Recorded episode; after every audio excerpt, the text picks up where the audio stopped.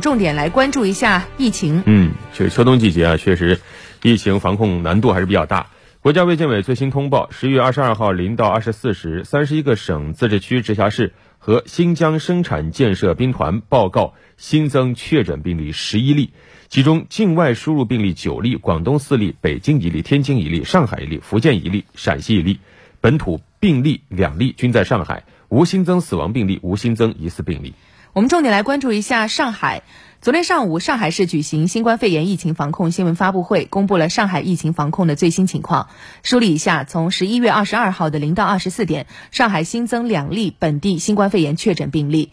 十一月一号零点到二十二号的二十四点，上海呢已经报告了新冠肺炎本地确诊病例六例。这六例确诊病例，或在浦东机场工作，或是在浦东机场工作人员的密切接触者当中排查找到。我们具体来了解一下。新增的两例确诊病例中，一例为浦东机场上海国际转运中心西区货运站确诊病例吴某某的同事，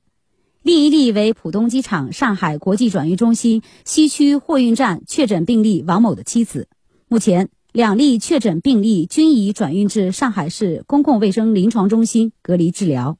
截至十一月二十三号八时，已追踪到这两例确诊病例的密切接触者五十五人。已全部落实隔离观察措施，完成首次核酸采样，检测结果均为阴性。已排查筛查两千五百四十一人，全部完成核酸采样，检测结果均为阴性。浦东新区副区长李国华，截止十一月二十三日八时，已对相关场所的食品、物品、环境等进行采样，共采集三百七十八件样品。完成核酸检测，检测结果均为阴性。上海市疾控中心副主任孙晓东介绍，十一月九日，上海确诊的一例新冠肺炎病例王某某；十一月十号，安徽营上县确诊一例新冠肺炎病例，系王某某的密切接触者。筛查发现，这两例病例发病前十四天未接触过新冠肺炎确诊病例、疑似病例、出院的确诊病例。无症状感染者和发热病例，未接触过入境人员、机组人员、高中风险地区人员，排除人传人导致感染的可能性。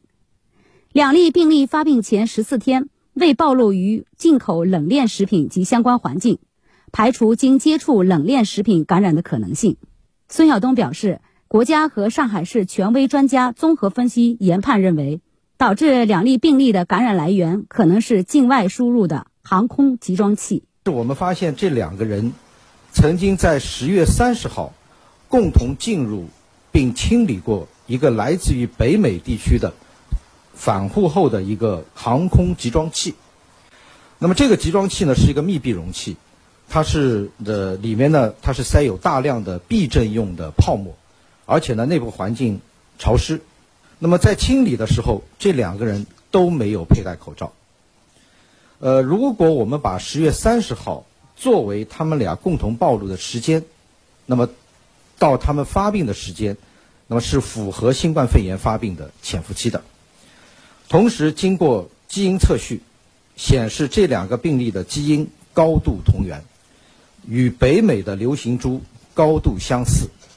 这就提示感染来源是境外输入。上海机场集团副总裁周俊龙表示，新增病例不涉及客运区域。那么这段时间以来呢，确诊的相关病例啊，这个都与我们机场啊货运区有关啊，呃，不涉及到我们客运区域。